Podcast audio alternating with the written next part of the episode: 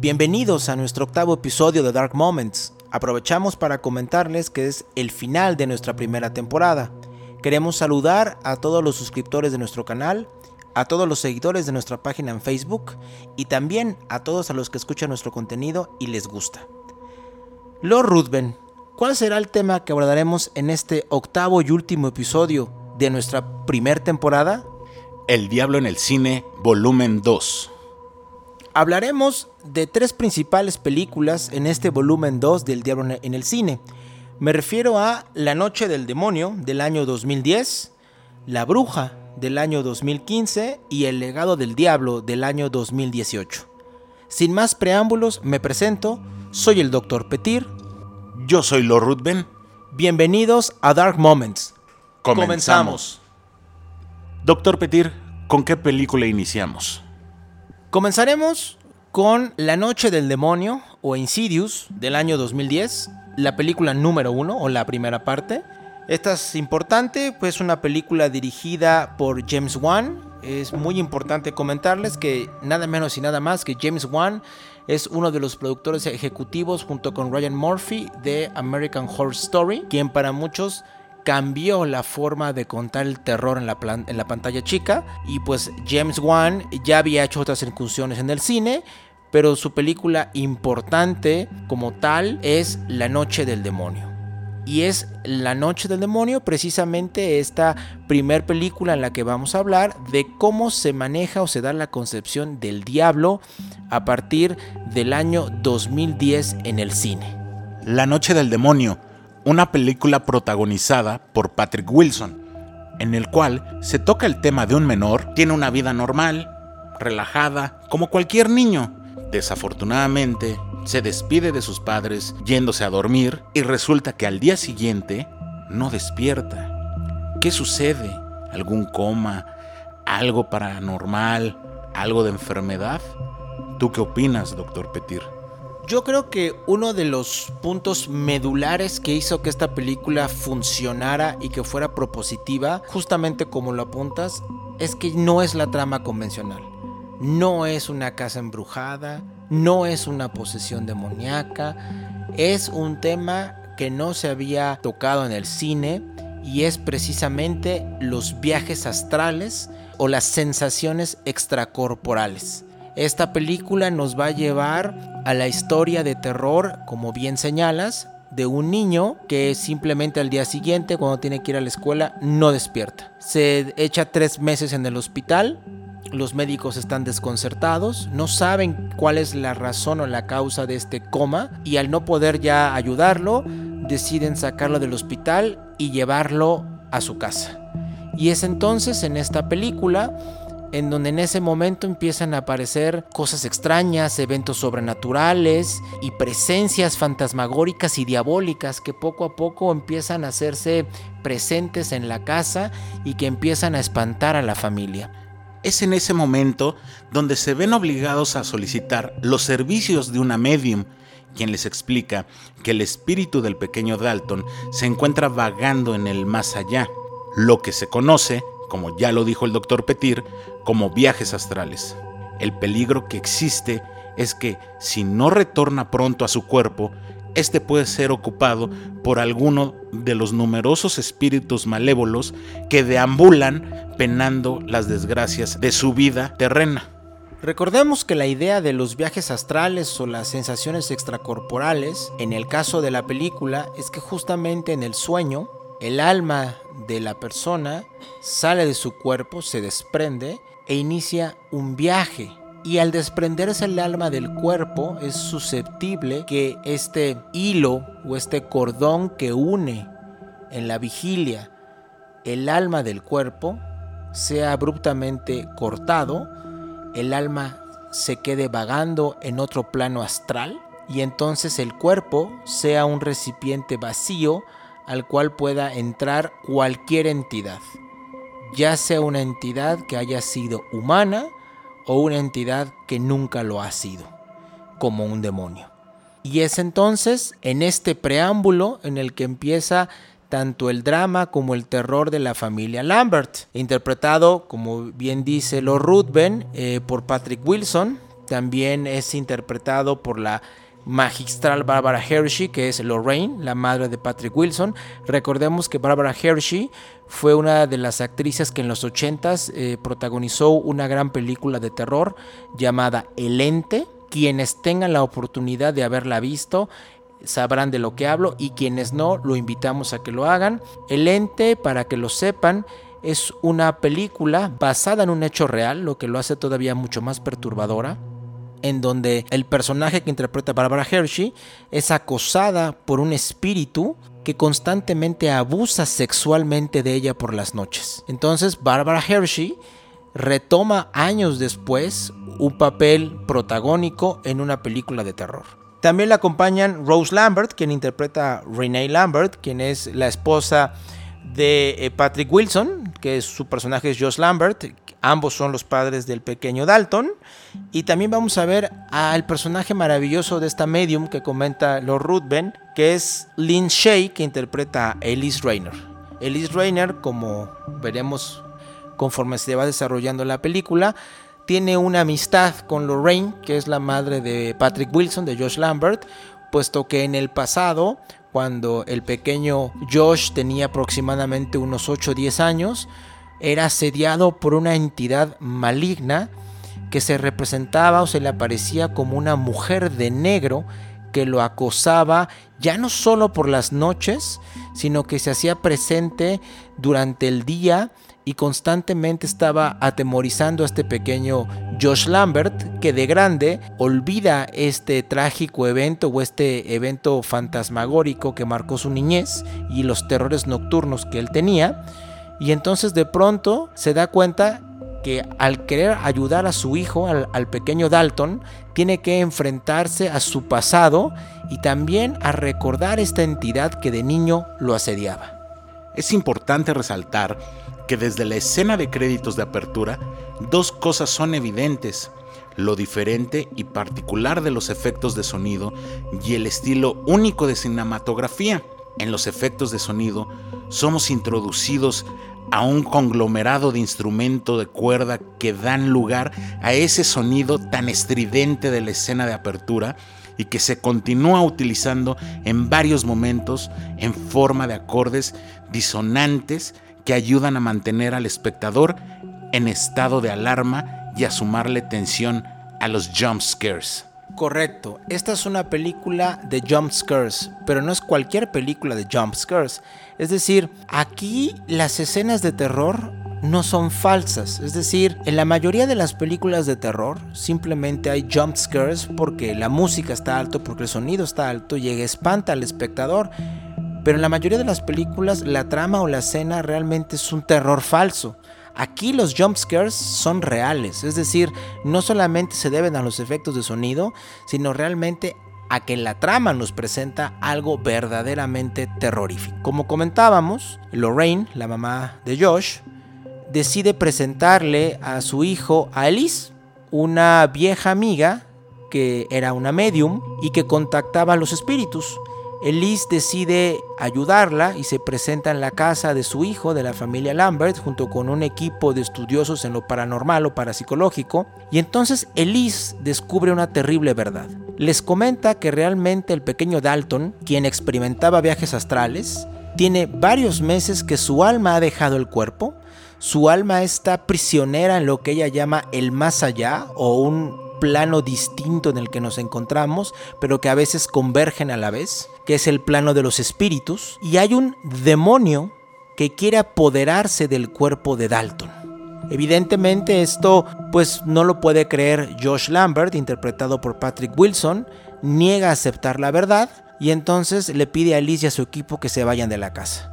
Es entonces cuando su madre, Lorraine, le explica que él ya conocía a Liz años atrás cuando era apenas un niño y que él estaba siendo asediado por una entidad malévola, por un espíritu que también quería hacer lo mismo que este demonio hace el día de hoy con su hijo.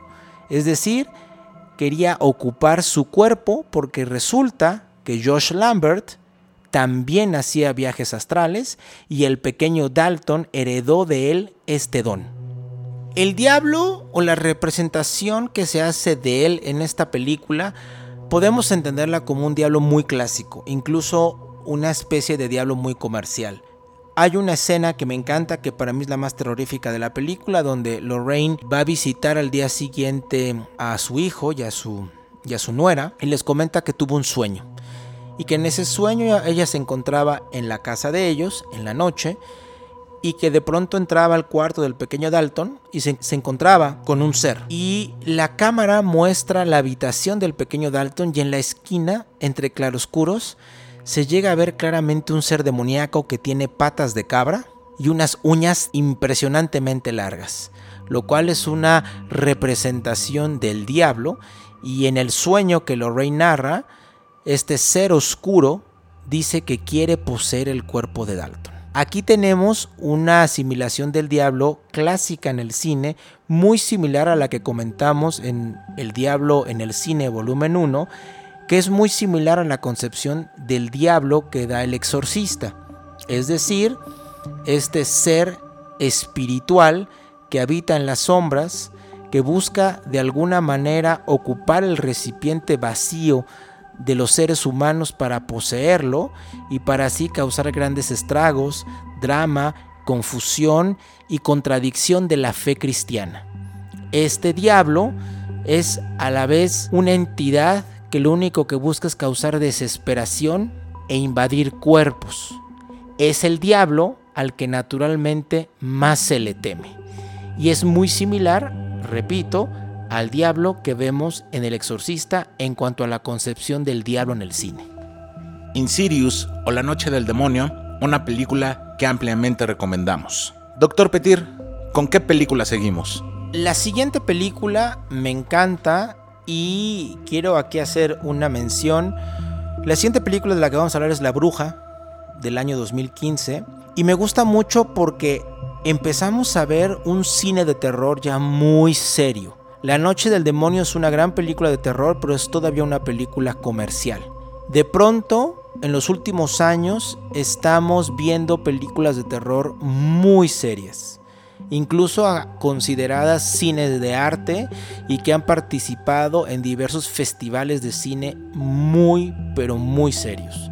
Si me permites mencionar, por ahí también podemos recomendar The Babadook. The Babadook no es una película que habla del diablo, pero es una película de terror, una película muy seria, una película muy artística, como lo es La Bruja y como lo es otra película em, de la cual hablaremos al final, que se llama El legado del diablo. La Bruja interesante que lo comente, debutó en el Festival de Sundance, que es el que organiza Robert Redford, eh, en el 2015. Insisto, es una película muy, muy seria, con elementos satánicos impresionantes, que va de lo sutil a lo palpable.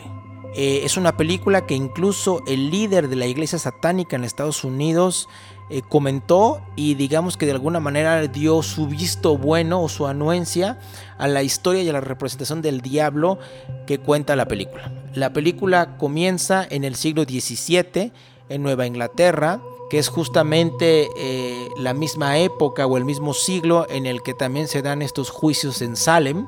Y entonces empieza como una familia integrada por eh, los esposos, dos hijos eh, adolescentes, luego dos menores gemelos, son expulsados de su comunidad puritana porque hay una discrepancia entre la interpretación de las escrituras. Y es así como se nos presenta la película y esta familia es expulsada de esta sociedad puritana y entonces se, se enfrentan por su cuenta a la intemperie y a lo salvaje del medio ambiente, de la naturaleza, y esta familia tiene que comenzar desde cero y entonces decide en alguna parte del bosque, alejado de esta comunidad puritana, pues construir una cabaña y empezar desde cero, construyen una especie de granja y justamente en este momento la esposa da a luz a un bebé llamado Samuel o Samuel. Es importante comentar que tenemos al padre que es William, que es alguien con una interpretación, digamos, muy radical de las escrituras.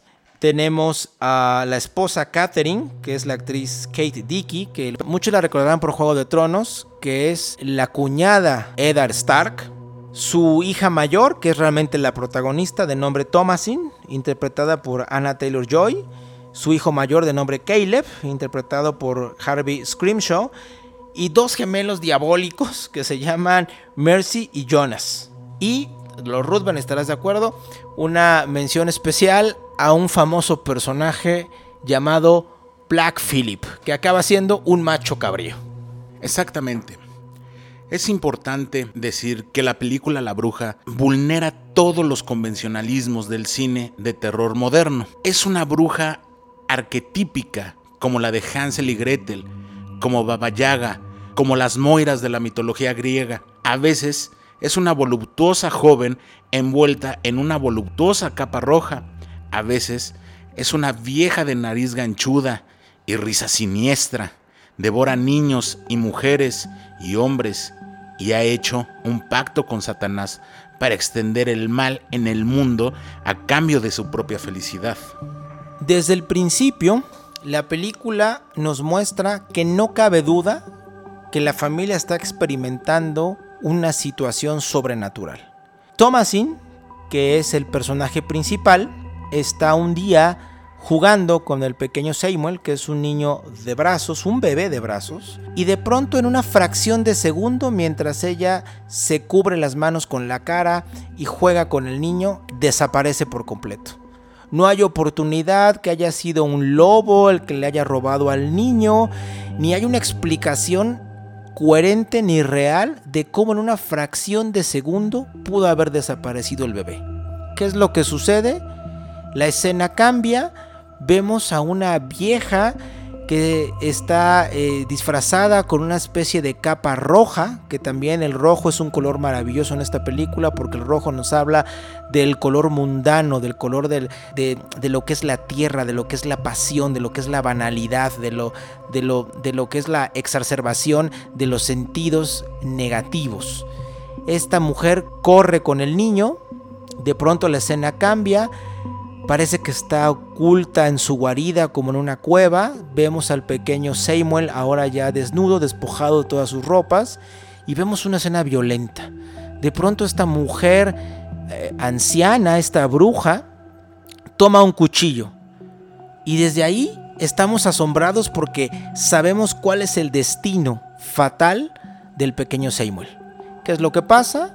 Esta bruja clásica destaza al niño y lo hace papilla para con sus restos elaborar un ungüento maléfico para untárselo y untárselo a su escoba para que pueda volar. Y es justamente cuando estamos introduciéndonos al terreno tanto de la brujería clásica como de la concepción clásica del diablo. Posteriormente esta familia le echa la culpa a Thomasin de haber perdido al hijo y hay todo un duelo alrededor de la pérdida del menor que hace que la familia poco a poco se vaya desintegrando.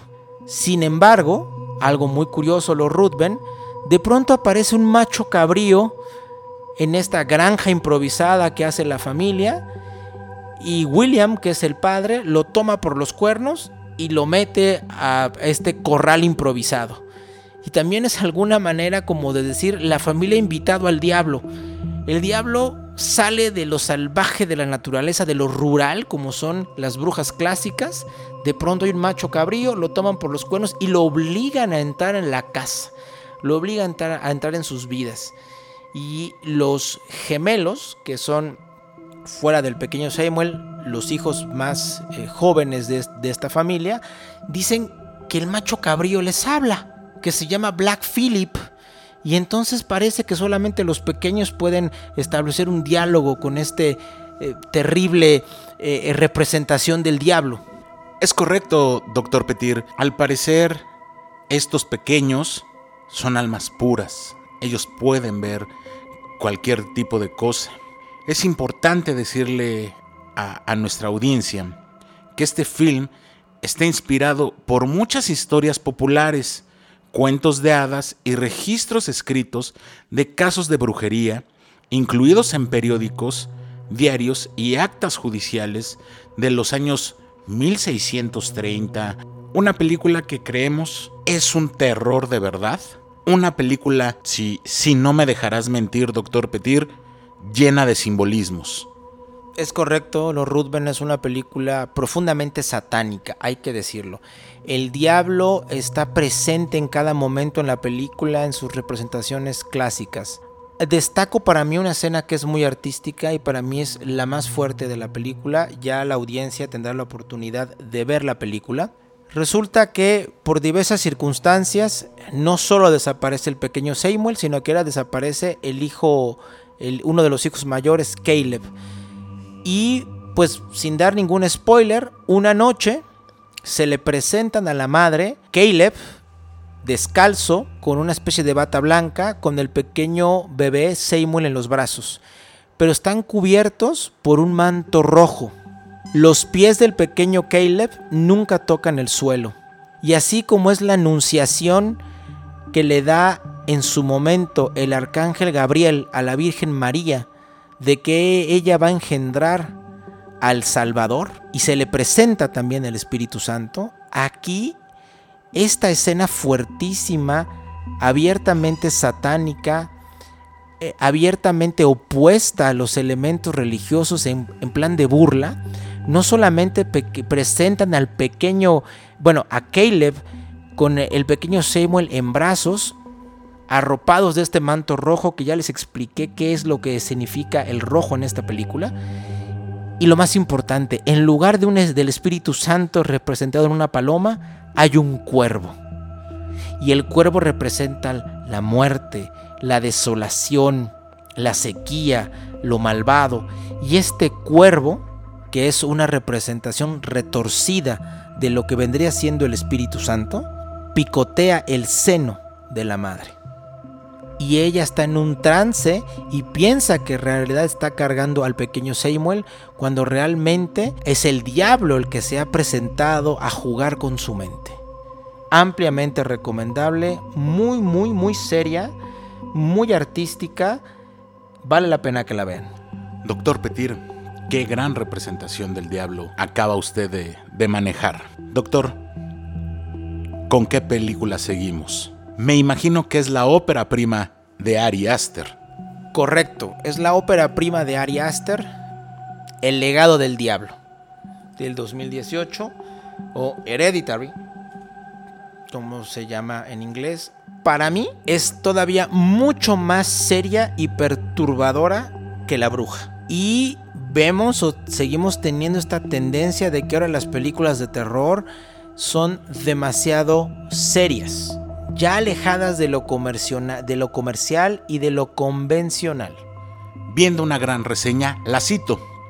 Es una fantástica película de terror que combina los miedos con emoción real, atormentará a los espectadores colocando imágenes aterradoras en sus cabezas, te hará abrazar a tus seres queridos e incluso llamar a tu madre, y quizás incluso comiences a dormir con las luces encendidas. Es una película tan trascendente y tan perturbadora que me gustaría también citar otra crítica que hacen de la misma que dice el exorcista de esta nueva generación, pero con las cabezas girando más rápido.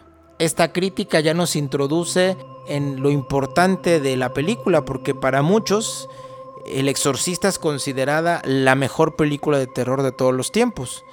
Y el que haya esta asimilación eh, de que el legado del diablo es eh, como el exorcista de las nuevas generaciones, pues evidentemente es algo muy, muy, muy serio.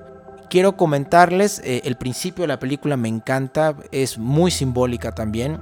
el principio de la película, pues estamos todos los espectadores asistiendo a un funeral. El funeral de la abuela de la familia, de la familia Graham, a la que poco a poco se nos estarán introduciendo sus miembros y sus personajes.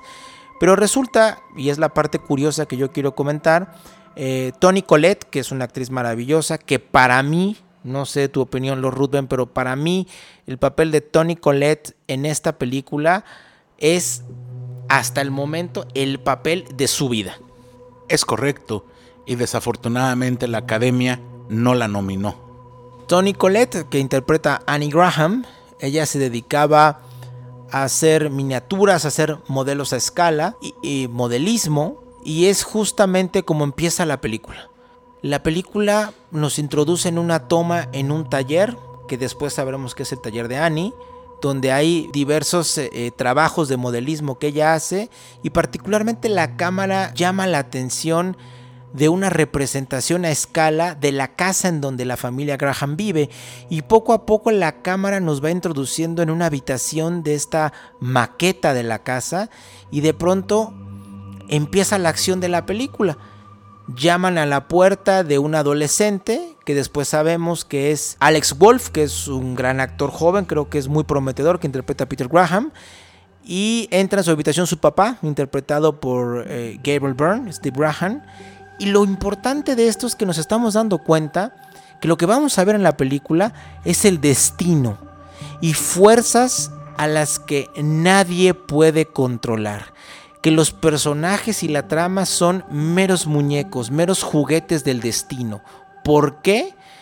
Porque aquí la herencia y las relaciones familiares tóxicas y los problemas que se van heredando de padres a hijos es el verdadero mal. Y es por eso que esta película es demasiado seria.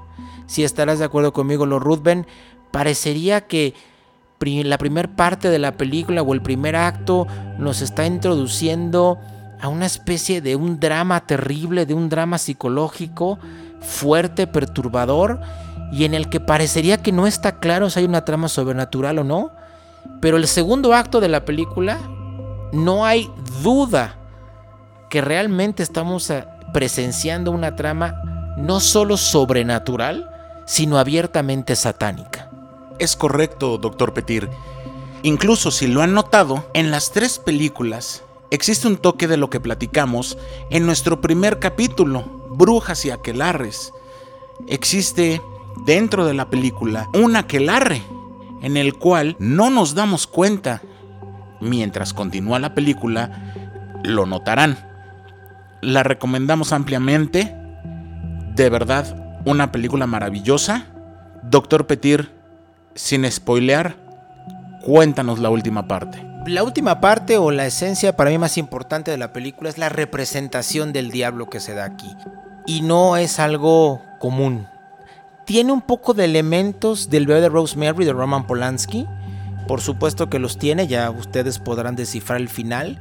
Pero lo importante de esta película es que el diablo está en las herencias familiares, en los traumas que se heredan de padres a hijos, en estas familias destructivas, tóxicas, en ambientes disfuncionales, en donde parece que justamente estas herencias emocionales o conductuales, el destino opera por sí solo condenando a todos sobre los que recae, digamos, esta maldición.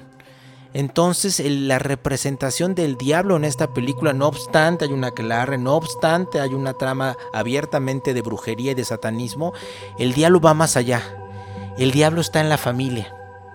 El diablo está en los traumas, en las emociones, en los duelos no resueltos, en los conflictos entre padres e hijos, entre hijos y padres. Y entonces resulta ser un diablo más maduro, un diablo psicológico, un diablo emocional, que no está para poseernos realmente, sino que ya le pertenecemos y juega con nuestros traumas para llevarnos a un destino fatídico que él ya ha decidido que debemos cumplir. Comentaste algo curioso, doctor Petir. La película apuesta a recursos más propios de los clásicos del género de la década de los 60, 70 y 80 como El bebé de Rosemary, El exorcista, La profecía, El resplandor y algunas veces a sexto sentido, también con Tony Collette, que a la vertiente sádica y gore que se ha impuesto en los últimos años y que apreciamos en casi todos los estrenos que normalmente se dan cada semana de cartelera. Hemos llegado así no solo al final de nuestro octavo episodio de Dark Moments, sino al final de nuestra primera temporada. Queremos invitarlos a que se suscriban a nuestro canal en YouTube, a que nos sigan en nuestra página en Facebook y también queremos invitarlos a que nos dejen sus comentarios una vez que hayan podido revisar estas películas, que las hayan podido analizar y disfrutar de la misma manera. Gracias a todos. Y recuerden que las fuerzas del mal están donde menos lo imaginamos.